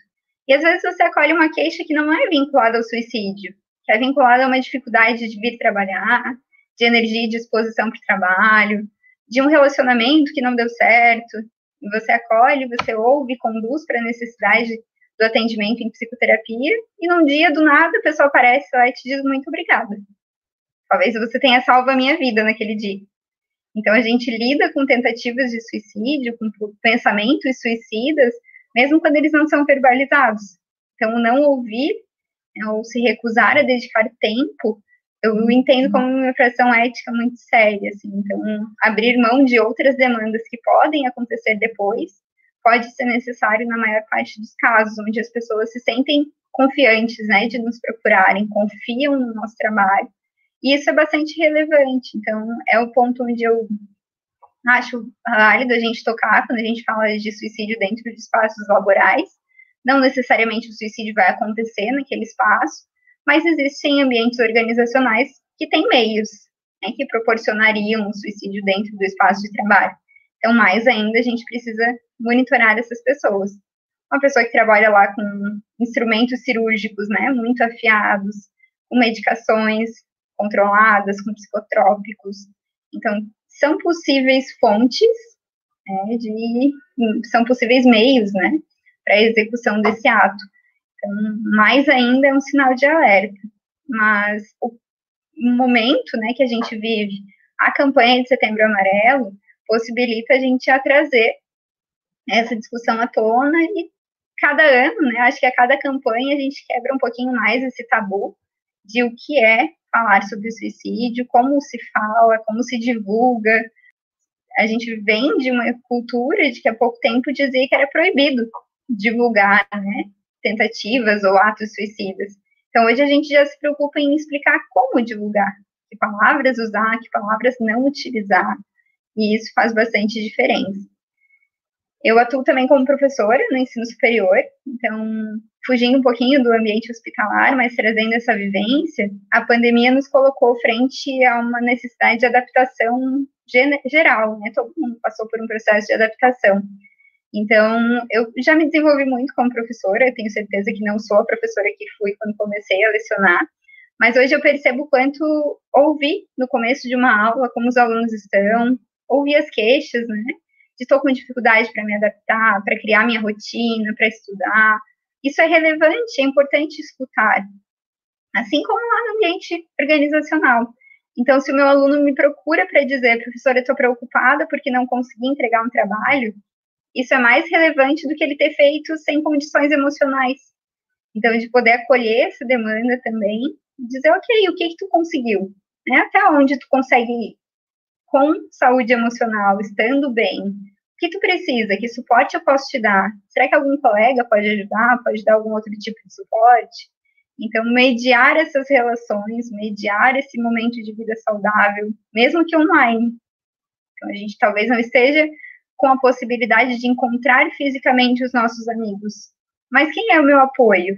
Eu preciso encontrar essas pessoas de apoio eu posso conversar com elas de outros meios, pedir ajuda delas, inclusive, por outros meios. Então, estamos aprendendo a lidar com várias coisas. E acho que isso é um processo de todos, né? Todos estamos passando por esse momento. Então, trazer isso para todas as esferas possíveis. Multiplicar a nossa empatia, multiplicar a nossa comunicação não violenta, aprender sobre como se comunicar de uma forma mais assertiva, de uma forma mais saudável, tudo isso é bastante importante para que a gente fale sobre suicídio sendo coerente, né, sobre a valorização da vida. Então, muito importante esse espaço. Agradeço muito ao CRP pelo convite. E acredito que posso responder depois outras perguntas que possam surgir, mas não quero extrapolar muito meu tempo aqui. Então, não sei se tem perguntas no chat, se alguém quer perguntar agora, eu posso ir Obrigada, fechando. Obrigada, Karen, pelo espaço de fala. Foi uma fala muito pertinente, muito cuidadosa e muito afetuosa. Assim, fiquei pensando né, em como que, que, que, seria bom ser sua aluna, né? Justamente pelo cuidado que tu tem na fala, tem, tem esse cuidado também com os profissionais de saúde. E isso é essencial quando a gente fala em prevenção ao suicídio. Muito obrigada pela, pelas falas. Acho que a gente percebe pelos comentários são falas que tocam né? E tu traz um ponto muito pertinente que é o espaço de escutativa. Né? Isso uhum. a literatura vai trazer justamente essa disponibilidade, entendendo que nem que não é só no setembro amarelo, e sim um ano inteiro essa disponibilidade. É de uhum. fato justamente dar esse acesso, né? Que é o que, que, que de fato uh, traz essa prevenção do suicídio. Fiquei pensando na sua fala, que é uma prática que eu também utilizo na docência, sempre quando os alunos eles entram na aula digital, eu tiro, tiro meu microfone, coloco uma imagem de fundo de paisagem, e quando eles entram, eles escutam né, uma música de pássaros, barulho de mar, tem vários estudos que trazem sobre a importância de termos nesse ambiente digital imagens e sons de natureza, que a gente chama dentro da psicologia ambiental como ambientes restauradores que possibilitam também justamente essa ideia, né, Karen, de, de acesso, né? Então, quando o aluno ele entra já na aula digital, ele já percebe, né, esse maior acolhimento, essa disponibilidade, né? Como que a gente transforma justamente essa, aula digital para um ambiente acolhedor, né? Então, Enquanto isso é possível, né, Roberta, dentro das ferramentas que a gente tem, é muito mais fácil a gente dizer que não dá, né? Quem não, no início da pandemia, pensou, não, não vou dar conta de fazer isso, vou esperar as coisas voltarem ao normal. Essa normalidade que a gente tinha está demorando um pouquinho, né? Para que a gente possa voltar para a sala de aula, voltar a falar de perto, tocar, abraçar, a estar presente fisicamente. Então, dentro do que temos, quais ferramentas podemos utilizar? Então, ótima ideia, assim, não tinha pensado nisso. Mas faz toda a diferença, com certeza, né? Entrar num ambiente já climatado, personalizado para eles. Acredito que você deve conhecer, inclusive, os gostos, né, de cada turma, de o que combina com cada um deles. Exatamente, é um, e é um processo também de acolhimento, né? Eu acho que é bem, uhum. bem é, importante. Eu também é, atuo no programa Acolher, que é um programa da universidade, da Univale, onde que a gente tem todas tem ações de grupos online, tem essa escuta, né? uh, o ano inteiro, o atendimento psicológico e psiquiátrico, e quando a gente fala no campo universitário, né, no campo educacional, a gente precisa também, né, Karen, dar esse acesso, esse acesso à escuta. Tem vários estudos que vão trazer que a universidade ela é um fator potencial de proteção, mas em função da busca do perfeccionismo, da competitividade, também pode ser um fator de risco para a demanda do suicídio. Então, a importância uhum. de também ter esses espaços de formação para os docentes. Então, uma vez por a cada três meses a gente dá um espaço, né, de escuta esses docentes, faz formação, e são formas de também prevenir o suicídio, né, eu acho que uhum. traz aspectos bem, bem importantes, né, muito obrigada pelo espaço de fala, e quem estiver nos ouvindo, então fique à vontade depois para fazer perguntas, que no uhum. final a gente vai estar, vai estar retomando. Muito obrigada, Karen. Obrigada também. Agora a gente vai dar a palavra, então, para a psicóloga Paola, que ela vai trazer essa discussão, né, eh, de ambientes confinados, né, e vai trazer também a discussão do âmbito organizacional. Então, seja muito bem-vinda, Paola, é um prazer estar aqui com você. Muito obrigada, Roberta. Obrigada também ao CRP pela, por essa oportunidade de estar falando sobre esse tema que é sempre muito importante. Agradeço as falas da Tayane, da Roberta e da Karen. Acredito que essa fala agora ela vai ser realmente para poder juntar, integrar o que já foi trazido. Não vou tentar repetir tudo que já tudo que já falaram, tudo que trouxeram. Então a minha perspectiva é muito mais voltada para a área da pesquisa e como que essa pesquisa ela pode auxiliar nesse processo de prevenção ao suicídio, mais especificamente no contexto do trabalho, embora não restrito apenas ao contexto do trabalho. Então, a minha experiência é no Laboratório Fator Humano da UFSC e também é, na empresa Polar Sapiens, que está nascendo a partir desses estudos realizados em parceria com o professor Roberto Cruz, e tanto em organizações públicas quanto em organizações privadas, que nós tivemos já bastante contato, as demandas são sempre muito semelhantes. Como realizar o levantamento de dados, como interpretar esses dados e, principalmente, o que fazer com aquelas informações. Então, a partir do momento que a gente realiza um diagnóstico situacional e identifica, por exemplo, que há um risco elevado para uma depressão ou mesmo para o suicídio, o que fazer com isso? Com quais ferramentas a gente pode acessar essas pessoas e, principalmente, como agir nesse sentido de prevenção propriamente dita, né? É, o desenvolvimento humano, aproveitando o que a Tayane trouxe, ele é, inicia nas, na nossa vida desde, desde a infância e ele perpassa também a nossa vida adulta e levando isso em consideração também as, as etapas de trabalho.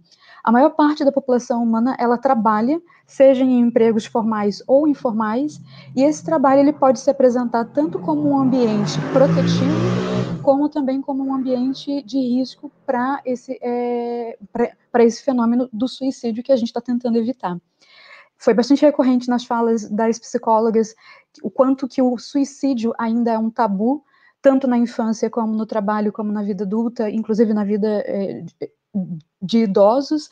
E no trabalho é importante que a gente tenha esse espaço para falar cada vez mais sobre isso.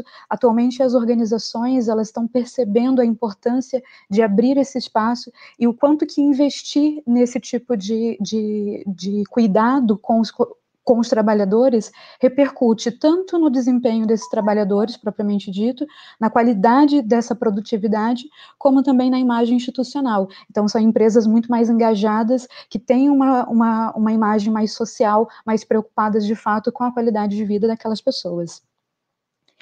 Eu trouxe é, algumas informações bem, bem mais formais de conceitos propriamente ditos.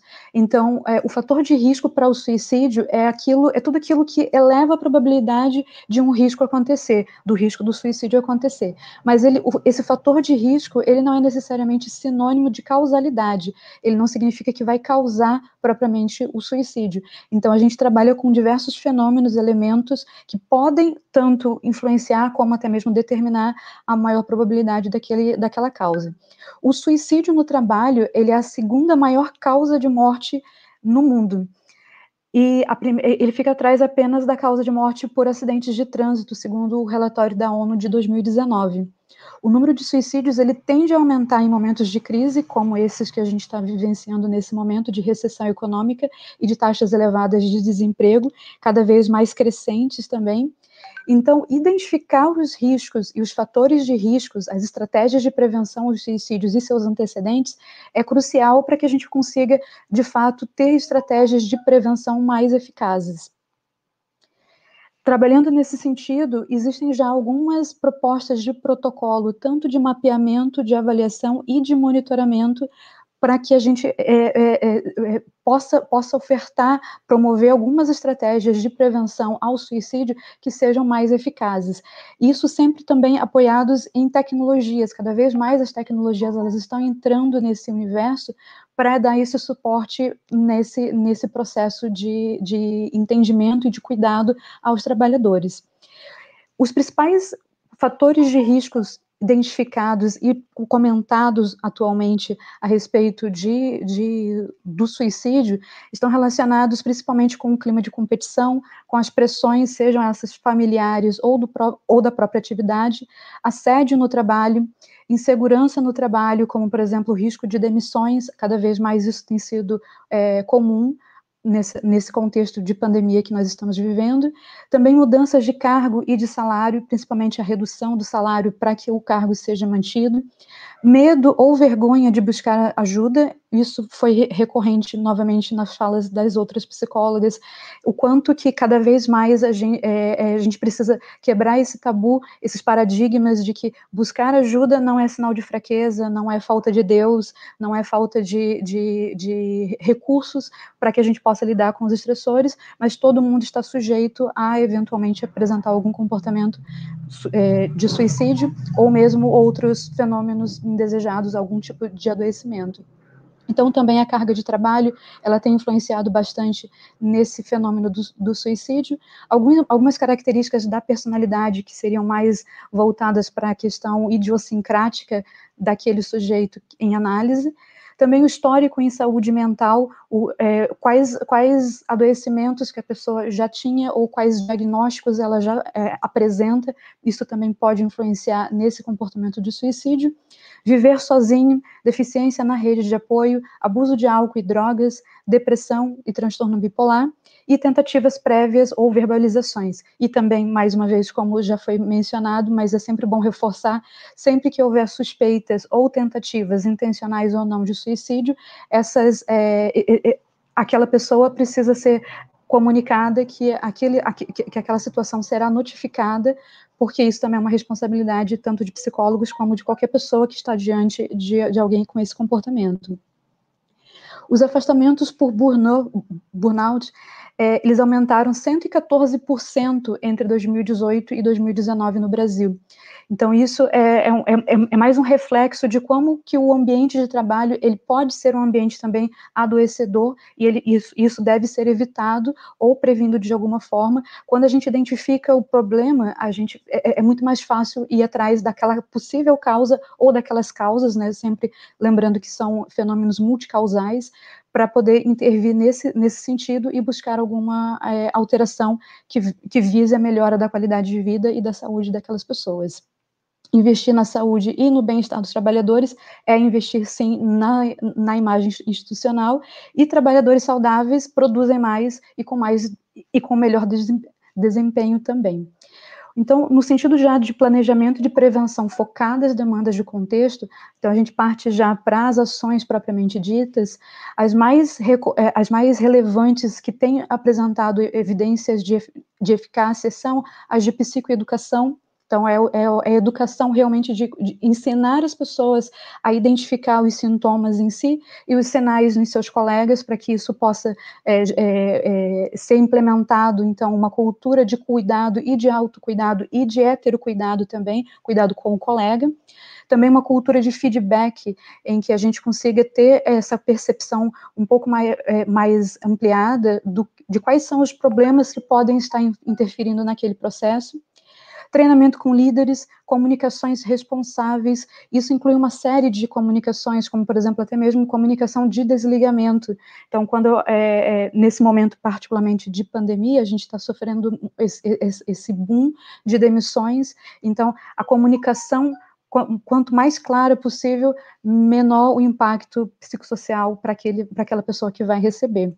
Também espaços de escuta, e esses espaços que não sejam simplesmente é, formais, mais burocráticos, espaços reais de escuta e que possam é, levar em consideração também as contribuições dos colaboradores daquela organização, não apenas dos líderes ou dos gestores, né, mas que todo mundo possa participar e contribuir de maneira ativa nesse, nesse processo.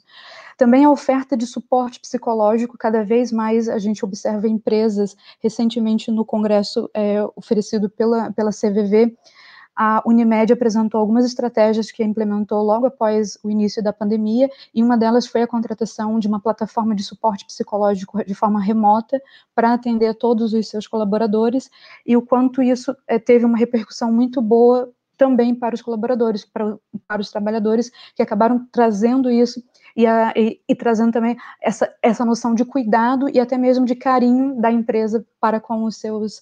É, para com aquelas pessoas que fazem a empresa funcionar de fato, né? Então, por fim, a remoção dos estressores dos ambientes de trabalho.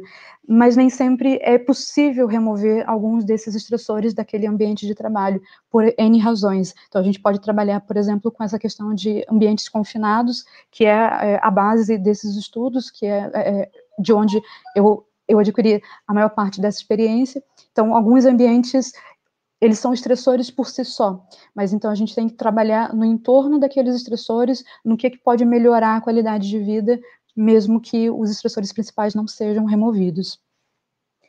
A, a Fiocruz, ela desenvolveu uma cartilha recentemente sobre o suicídio na pandemia Covid-19, e ela aborda alguns dos tópicos relacionados também ao trabalho. No Brasil, mais de 51% dos casos de suicídio acontecem dentro de casa, então agora com esse sistema, com esse regime de trabalho home office, é, a probabilidade também de um aumento desse fenômeno é, é esperada, é estimada já, então, é, essa pandemia, ela, ela, ela, ela, ela, ela, tende a agravar os fatores de risco devido ao medo da própria infecção, isso vai levando também, é, elevando os níveis de ansiedade, de psicofobias e uma série de outros fatores relacionados. Também as consequências de responsabilidade daquelas pessoas pela renda familiar, então está todo mundo muito preocupado em ter que manter os seus empregos, muitas vezes até empregos que são adoecedores, mas que têm que se têm que ser mantidos porque a situação não permite que a pessoa tenha outras oportunidades, tenha outras opções. É, e por fim, também, é, muitas pessoas acabam rompendo com, é, com, a, com, as no, normativas de isolamento social e, por consequência, também colocando-se em risco para infecção, mas para poder manter esse trabalho. A se ponderar, porém, que após as situações de desastres, já historicamente falando, é, foram identificados a diminuição da taxa de suicídio. Seja porque as pessoas, de uma certa forma, acabam compartilhando desse, desse momento, dessa, dessa situação. Então, todo mundo sabe que de certa forma, todos estão enfrentando o mesmo, o mesmo problema, a mesma situação, então isso acaba minimizando o, o, os níveis de estresse relacionados, mas também porque muitas vezes a, a, os países acabam agindo com intervenções precoces logo na primeira fase de resposta à crise. Então, fortalecendo principalmente as redes e os laços socioafetivos e o acesso também ao tratamento de saúde mental como fatores protetivos. Cada vez mais a gente tem percebido o quanto é, é, está sendo colocado como importante essa atenção à saúde mental, não só nesse momento de pandemia, mas sendo bastante recorrente também a fala de que após a pandemia, que um dia deve, deve chegar ao fim, esperamos, é, é essa realidade ela vai ser transformada por completo e e, vai existir uma manutenção desse status quo. Então, a, a identificação precoce dos riscos e dos fatores de risco, com certeza, são os meios mais eficazes para a prevenção do suicídio. Essa seria a minha fala. Queria agradecer a Larissa pela tradução e estou disponível também para perguntas.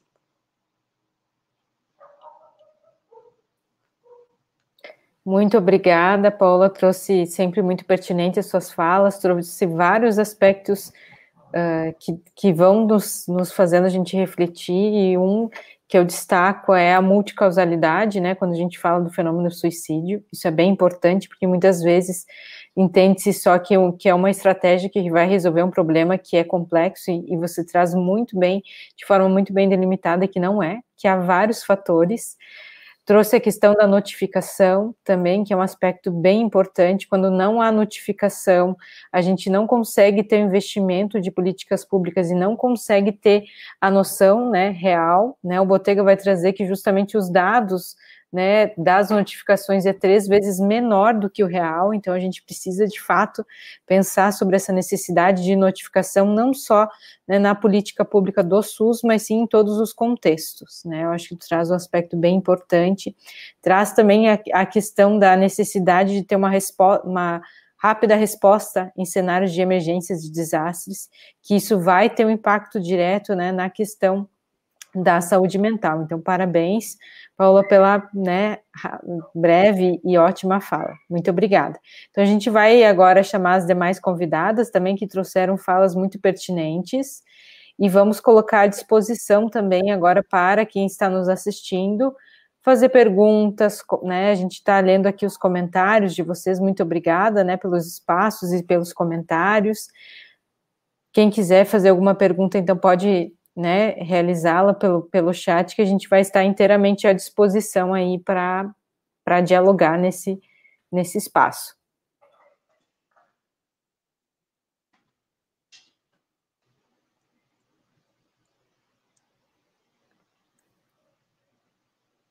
Tem a primeira pergunta, né, do, do jornalista Ricardo, que ele traz justamente a questão de do manual, né, do manual de imprensa que eu havia comentado no início da minha fala.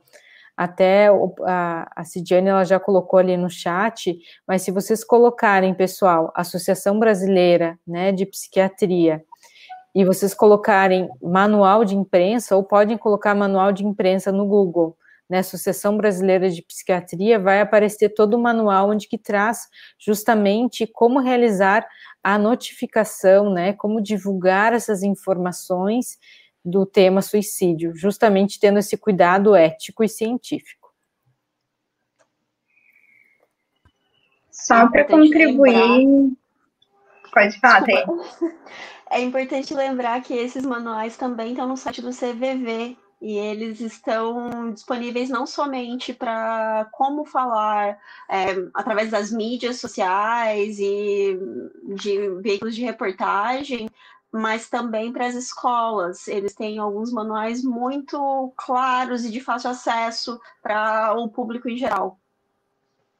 Isso, era bem nesse sentido que eu ia comentar. No site da campanha do Setembro Amarelo também tem bastante material instrutivo para pais, educadores, para o meio de, de como comunicar essas notícias também, para a comunicação em geral.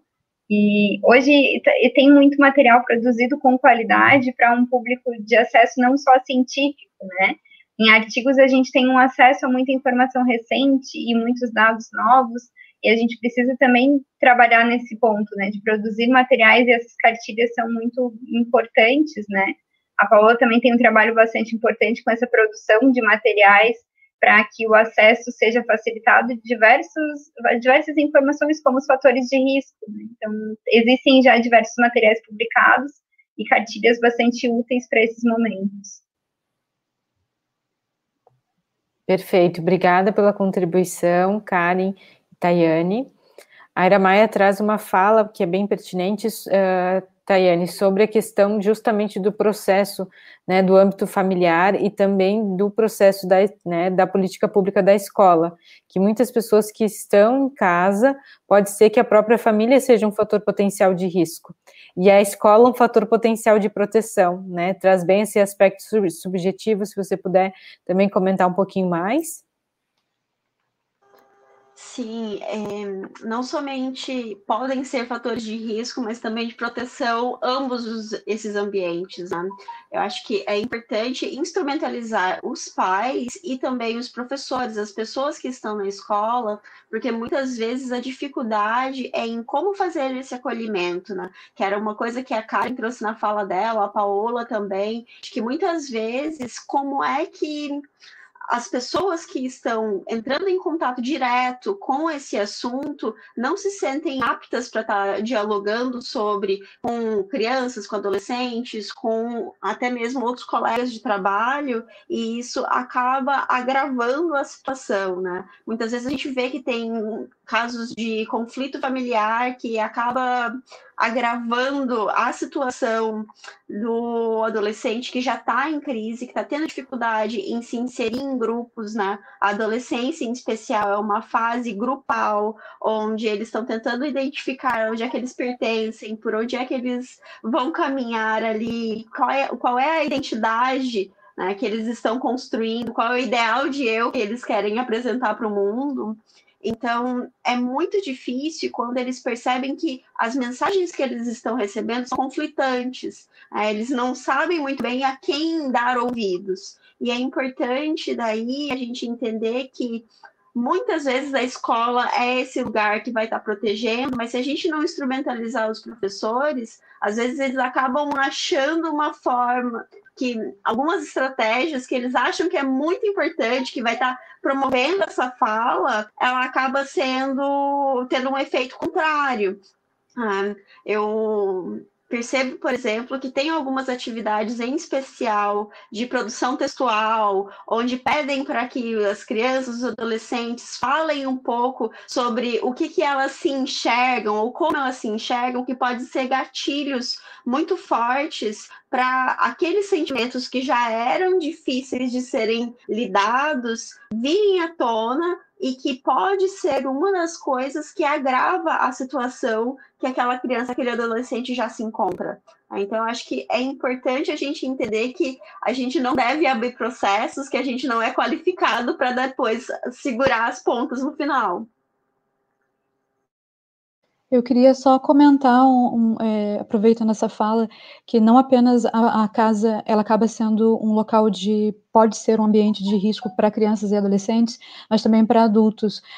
O, o, número de mulheres que, que, que têm sofrido violência doméstica em casa, por estarem trabalhando em casa, também tem aumentado bastante agora, então isso é uma preocupação. Já fizeram, inclusive, algumas campanhas nesse sentido para que possa, pra, pra, pra, para que essas mulheres possam ter voz e possam conseguir meios de lidar com essa situação. Então, não, a, a, casa acaba realmente sendo um ambiente, ela pode, ela deveria ser um ambiente protetor, mas nem sempre é, e muitas vezes é um ambiente de risco, sim, e a gente precisa ficar atento a isso. Perfeito, Paula, bem salientado. Dando continuidade, então, a questão das perguntas, né? Tem uma pergunta especialmente para você, que eu acho que tanto você quanto a Karen podem contribuir com a discussão, né? Então, se vocês poderiam falar justamente um pouco mais sobre esse monitoramento dos colaboradores, né? Essa questão dos indicadores de saúde mental, né? Então, se vocês duas puderem trazer um pouquinho mais. A gente tem trabalhado já há bastante tempo com a pesquisa, né, que agora está indo para uma área mais prática, organizacional mesmo, como, como um produto ofertado para que é, se sistematize melhor esse processo de coleta de informações e também é, essa análise desses dados. Então, para chegar nesses, nesses fatores que a gente co conseguiu elencar, até o momento são 28 fatores e subfatores foi preciso um estudo bastante ampliado. Inicialmente, é, ele, ele, ele começou em um ambiente militar, que seria o ambiente confinado e extremo que a gente trabalha no, no Programa Antártico Brasileiro, e a partir desse cenário, que acaba sendo uma espécie de laboratório natural para que a gente possa trabalhar nesses, é, é, essas extrapolações, essas especulações, a gente conseguiu montar um modelo voltado especificamente para esse mapeamento. E o que, que acontece? Geralmente, as empresas, eh, organizações públicas e, e privadas chegam buscando exatamente é, como fazer, que ferramentas utilizar, para onde olhar e de que forma olhar.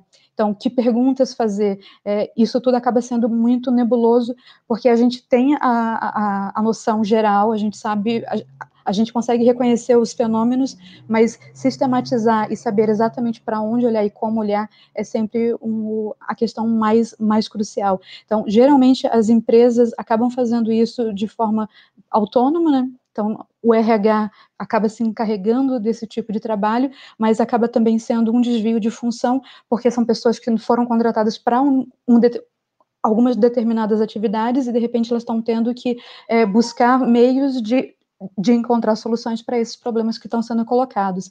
Então, a proposta é exatamente nesse sentido de facilitar o processo de mapeamento e deixar a, é, é, todo esse método um pouco mais acessível para todos. Né? Dentro do espaço onde eu estou nesse momento, a gente conduz pesquisas de perfil epidemiológico. Então, é um meio também de fazer um levantamento um pouco mais formal, coletando dados das pessoas que estão naquele espaço, naquele momento em que a pesquisa acontece, e aí fazendo algumas pesquisas sobre qualidade de vida, sobre o estresse, sobre fatores né, de risco dentre os que a Paula colocou na fala dela, ele, essas perguntas aparecem de uma forma simples para que as pessoas possam responder sobre como elas se percebem ou percebem a sua qualidade de vida, os seus níveis de estresse. Muitas vezes a gente pode utilizar um instrumento privativo do psicólogo ou uma testagem, quando ele é conduzido, claro, né, por psicólogos, mas o monitoramento precisa ser constante, né? Então, essa, mesmo essa coleta de perfil epidemiológico, nós fazemos uma vez no ano. Então, o, como é que a gente monitora, né, o dia a dia? Então, essas pessoas, normalmente, quando vinculadas a uma instituição de trabalho, elas trazem os atestados. Então, se as pessoas estão entregando um atestado com CID, F, né, que são os da psicologia, nós psicólogos precisamos acompanhar essa pessoa em tempo, né, ouvir dela como ela está, se ela precisa de algum outro suporte. Então, também é um meio de abrir espaço, né? Nem sempre a pessoa quer ser ouvida por alguém do espaço onde ela trabalha. Então a gente respeita, né? Se ela não quiser participar desse momento de conversa, se ela sentir que não é o espaço onde ela né, gostaria de estar falando sobre as suas demandas, tudo bem também. Mas oferecer esse espaço é importante. Então acho que também é um meio de monitorar, né? De saber quem são as pessoas que estão adoecendo, quais são os setores, se tem algum setor em específico que aquilo está incidindo, incidindo mais, para que eu possa planejar um treinamento, né, de desenvolvimento de alguma habilidade que possa favorecer o convívio dessas pessoas posso levar informações sobre inteligência emocional, posso falar sobre os fatores de risco, para que as pessoas possam nos ajudar a identificar quais são os fatores de risco que existem ao seu entorno, tanto na vida pessoal quanto profissional. E acho que também a gente pode lembrar que as empresas comumente oferecem programas de qualidade de vida. Então, esses programas precisam estar atrelados às demandas do seu público. Né? Às vezes é muito bonito ver uma iniciativa que aconteceu numa grande empresa mas que talvez não faça sentido para as pessoas com quem tu trabalha. Então, que programa atinge a tua população? Esse monitoramento que a gente faz diariamente é o que culmina nessas ideias, né? Nessa construção de programas que as pessoas queiram participar. Então, construir programas, ter pessoas trabalhando nessa parte estratégica e analítica desses dados, faz a diferença na hora de engajar as pessoas para participarem de programas que elas queiram, né? Que faça sentido para elas. Não adianta eu propor um programa, um programa para gestante se eu tenho cinco gestantes entre 500 numa, numa empresa, né? Não adianta eu propor um, um programa para saúde mental se eu não falo sobre isso em nenhum momento do ano. Né? Então, a gente precisa ser congruente, encontrar ferramentas, acho que, para levantar esses dados. Então, acredito que o levantamento de um perfil epidemiológico é possível e é mais simples do que parece, né? Às vezes a gente fala com uma terminologia científica e complexa, mas é, às vezes, chamar uma consultoria para aprender a elaborar essa pesquisa, como chegar nas pessoas para que elas respondam. Então, é uma iniciativa que, que faz parte do todo e é um, uma possibilidade de monitoramento. Perfeito. Obrigada, Paola, pela bela fala. Obrigada, Karen. Dando continuidade às perguntas, a Iramaia traz duas perguntas. Em um atendimento online, quando uma pessoa apresenta riscos ao suicídio, qual o critério para encaminhá-la para o atendimento presencial? E quais seriam os limites para manter um online? São duas perguntas bem pertinentes, né? A gente vê que, de fato, né, a resolução nesse momento da pandemia, quando a gente fala no atendimento online, né, ela veta, né, neste momento, né, nesse cenário da pandemia, permitindo atendimento para demandas de suicídio, né, e para demandas de atendimento grave, mas a gente precisa falar sobre né, esses cuidados. Acho que a Thay pode contribuir, depois eu posso também fazer uma fala bem per pertinente, né? Acho que queres começar, Thay? Sim, eu, eu acho que é uma questão bem complexa, sabe? Porque a gente assume um risco muito alto quando a gente começa a atender um caso de risco de suicídio para início de conversa. Ah, e muitas vezes, quando a gente assume um caso desse tipo, nós esquecemos também de analisar as nossas limitações.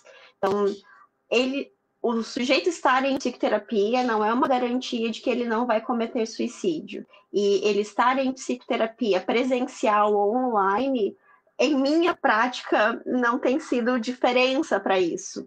Porque o meu trabalho principal, quando a gente está falando sobre crianças e adolescentes, é em estar tá instrumentalizando essas escolas e esses pais que vão estar presentemente com aquele sujeito a probabilidade de que essas pessoas venham a tentar suicídio na frente do seu psicólogo durante uma sessão, ela é muito baixa.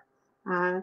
Então, a probabilidade que isso vai acontecer em casa, em um ambiente de trabalho, em um ambiente escolar, ela é muito maior. O que a gente pode fazer em psicoterapia é estar tá conduzindo quais são os processos psicológicos que estão permeando né, essa ideação suicida. Mas para mim não faz a menor diferença se isso está sendo online ou se isso está sendo presencialmente, desde que o paciente esteja adaptado ao método da psicoterapia e esteja vinculado contigo. É difícil, por exemplo, quando você pega um paciente de risco grave já de início online, porque a vinculação ela vai demorar um pouco mais. Então, acho que tem questões e questões ali, e a gente precisa entender quais são as nossas possibilidades, quais são as nossas limitações, o que que eu tenho disponível para poder estar tá ajudando aquela pessoa e que talvez, por mais qualificado que eu seja, eu não sou o psicólogo indicado para estar tá atendendo aquele caso ali. Talvez aquele caso não seja um caso que a psicoterapia sozinha vai dar conta, né? que a gente vai precisar de um tratamento mais intensivo, é, tem alguns momentos que é muito difícil falar sobre internação, e eu sei que, em especial para nós psicólogos e com a nossa luta antimanicomial, isso é uma coisa muito importante, é, mas a gente precisa entender que tem alguns casos onde essa pessoa tem uma rede de apoio muito limitada e que essa pessoa vai precisar de profissionais competentes para ajudar ela a controlar impulsos que ela não está conseguindo controlar sozinha. Né? E que não vai ser 50 minutos de psicoterapia uma vez por semana que vai controlar isso. Ótima fala, tá? E trouxe aspectos que são bem pertinentes. Né? Essas, as, as perguntas que a Maia traz são importantes e ao mesmo tempo complexas, né? De dar, de dar resposta quando a gente fala na questão do, do risco ao suicídio. Né? Mas para contribuir um pouquinho com a fala da Thay, quando a gente faz a avaliação do, do suicídio, é importante a gente entender que existem três riscos. Né? Vai existir, então, o risco que a gente vai chamar, que é o risco já agudo, que é aquele que envolve uma crise suicida, vai existir aquele risco que a gente chama de subagudo, que são aqueles pacientes, né, aquelas pessoas que têm alguma relação com algum transtorno mental, e vai ter aquele risco que a gente chama de risco crônico, que vai envolver os pacientes que têm alguns traços de personalidade, né. O que, que, é importante, né? Seja ele presencial ou online. Primeira regra, sempre estar tá fazendo essa reavaliação constante, porque a partir dessa reavaliação constante é que a gente vai saber se de fato ele precisa de um atendimento, seja ele presencial ou online, ou se precisa de um, de um atendimento duas vezes na semana, se a gente precisa acionar a família, se a gente precisa de suporte psiquiátrico. O atendimento online, né, quando há um risco agudo, né? O que, que é um risco agudo? É um risco eminente de morte. Então, a pessoa, ou seja, né, a gente fez a avaliação de intencionalidade suicida, ela apresentou ideias, ela já tem o plano, né? E ela está, de fato, né? Ela, ela tem uma crença que tirar a sua própria vida é a possibilidade que ela encontra nesse momento. Então, o grau de intencionalidade, nesse caso, é alto. Aí, o que, que é importante a gente pensar? Primeiro, essa pessoa ela tem rede de suporte social? Ela mora sozinha ou não? Ela está em atendimento psiquiátrico ou não? Como que é todo esse processo? Então, a gente precisa de fato responder a esses critérios para que aí de fato a gente verifique se o atendimento online ele é indicado.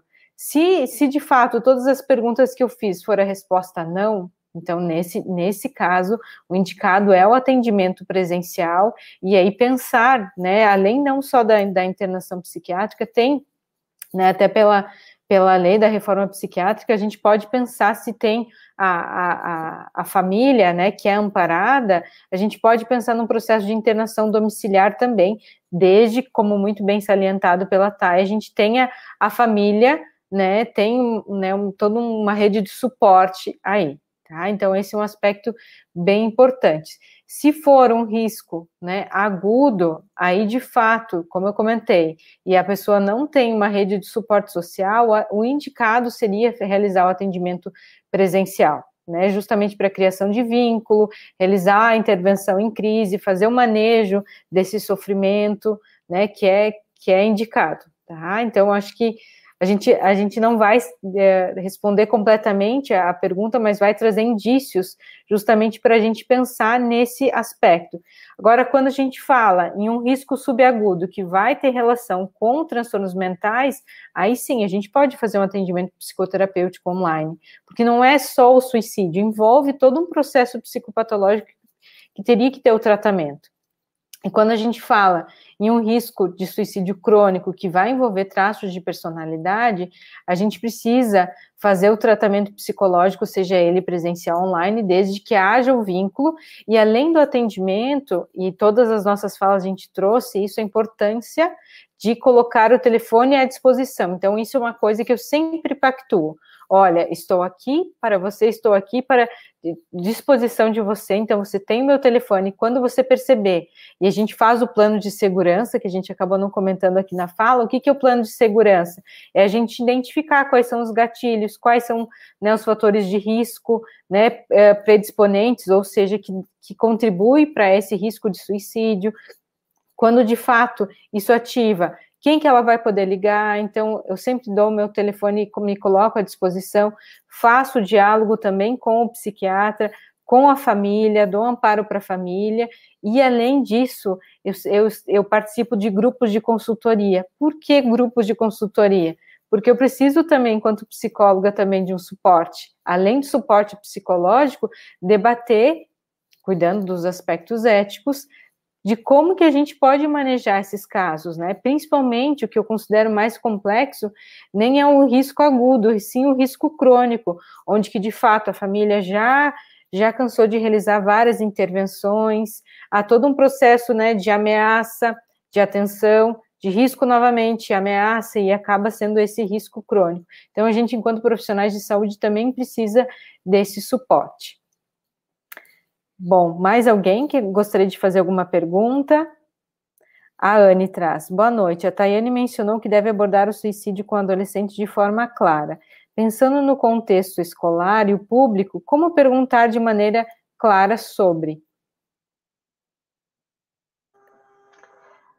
Eu acho que é a pergunta mais importante e eu acho que é a mais óbvia, né? É uma das coisas mais óbvias que nós temos que é simplesmente perguntar se você está falando sobre suicídio, Né? Eu percebo que a sua fala lida para uma vontade muito grande de que esse sofrimento suma, de que você pare de sofrer, e eu percebo que isso vem indicando que você está pensando em suicídio. O importante é que a gente não fique fazendo rodeios sobre o tema.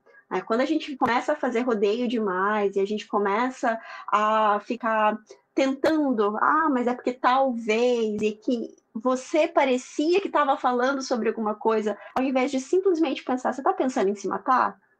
É isso que está passando pela sua cabeça? Passa uma confiança de que, olha, aquela pessoa me perguntou de forma tão direta, tão tranquila, que ela vai conseguir suportar qualquer que seja a resposta que eu dê para ela. Né?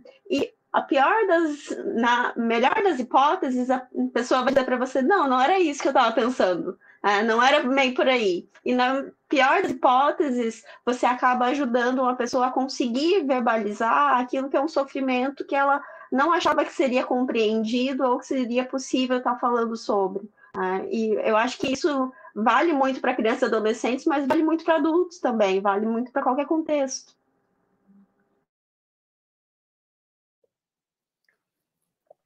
Perfeito, perfeito, Thay. Não sei se mais alguém, se a Paola quer complementar ou a Karen quer trazer algum aspecto. Eu acho só que pegando esse gancho do falar com o adulto também, às vezes eles precisam falar sobre as tentativas ou os casos de suicídio da família. Né? Não é a pessoa que está pensando em suicídio, mas é alguém próximo. Então, quando a gente fala sobre esse tema, a gente também tem que estar preparado para falar sobre o luto da perda de alguém que cometeu suicídio, né? Então, é, falar sobre, a pessoa às vezes vem contando a história e não quer te falar o motivo, o que, que ocasionou a morte daquele familiar. Então, da mesma forma como a Tayane colocou de perguntar se a pessoa está pensando em suicídio, você tá, então, se a pessoa se suicidou, falar essa palavra não é um problema. Né? É difícil falar, é um luto diferente, tem especificações diferentes de quando eu perco alguém que cometeu suicídio, mas a gente precisa se preparar também para lidar com a, as pessoas que ficam, que estão vivendo esse luto pelo suicídio. Então, dentre os informativos que nós lançamos nesse mês de Setembro Amarelo, um deles fala sobre isso. Se você está aqui, está vivenciando esse luto, você também faz parte dessa discussão. Porque pode mobilizar, e a gente sabe dos estudos de que pelo menos cinco pessoas são afetadas, né, a cada caso de suicídio. Então, se cada caso afeta no mínimo cinco, que leva a se pensar, né, a criar planos, a talvez cometer algo parecido com o que o familiar, o amigo cometeu de ato suicida, a gente precisa falar, né, permitir o espaço para que a pessoa fale sobre o seu luto, sobre sua vivência, sem o medo do julgamento que às vezes a sociedade traz.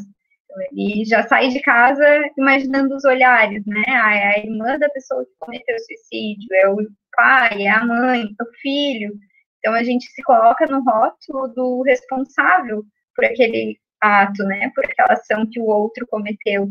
Então, tão importante quanto falar das ideações, dos pensamentos, é falar sobre as pessoas, com as pessoas que estão em luto. Então, nos aproximar no sentido de podemos falar sobre isso abertamente, sem olhar para a pessoa com aquele olho arregalado de quem vai sair correndo junto com ela, é importante, né? Eu abrir espaço para que ela fale. Então, como, como todo mundo colocou dentre as suas falas, é não deixar de valorizar cada sinal e, ao mesmo tempo, não nos desesperarmos enquanto a pessoa está falando sobre aquilo, conseguir fazer esse manejo. Talvez esse seja o principal desafio desse tema. A gente não está tão preparado até que ele bata na nossa porta, até que a gente tenha uma primeira demanda. E quando a gente fala de estar preparado para atender esses casos, é muito bom quando a gente consegue prever né, que isso vai acontecer na sessão e eu consigo dizer eu não dou conta de atender essa demanda. Mas nem sempre é a realidade. Às vezes uma pessoa que te procurou porque eu sou estudante de psicologia e os meus professores me mandaram para terapia, vai trazer sinais de ideação suicida. Então, em todos os casos, existe uma possibilidade de que esse tema venha à tona. Talvez o melhor caminho seja um encaminhamento, né, para o profissional que tem um manejo mais facilitado, mas a gente tem que estar preparado para não se assustar com, essa, com esse dado, não tratar como um tabu, pelo menos no nosso atendimento. Perfeito, Karen. Eu acho que isso que é o bacana desses grupos de consultoria que eu comentei, porque é o momento que a gente se valida, né, dá o apoio o suporte para né, os colegas. Isso é muito importante quando a gente fala da saúde mental dos profissionais também de psicologia, né, e, e principalmente quem trabalha com essa demanda de suicídio, né, porque pensa, fica atento 24 horas, seu telefone, né, vai tocar, pode tocar de madrugada, então até que ponto, né, que você nesse momento está disponível para isso, porque isso vai envolver uma disponibilidade para esse atendimento, né, de, de atendimento atendimento por telefônico naquele momento da crise. Então, acho que são aspectos bem, bem pertinentes. Gente, mais alguém gostaria de fazer alguma pergunta?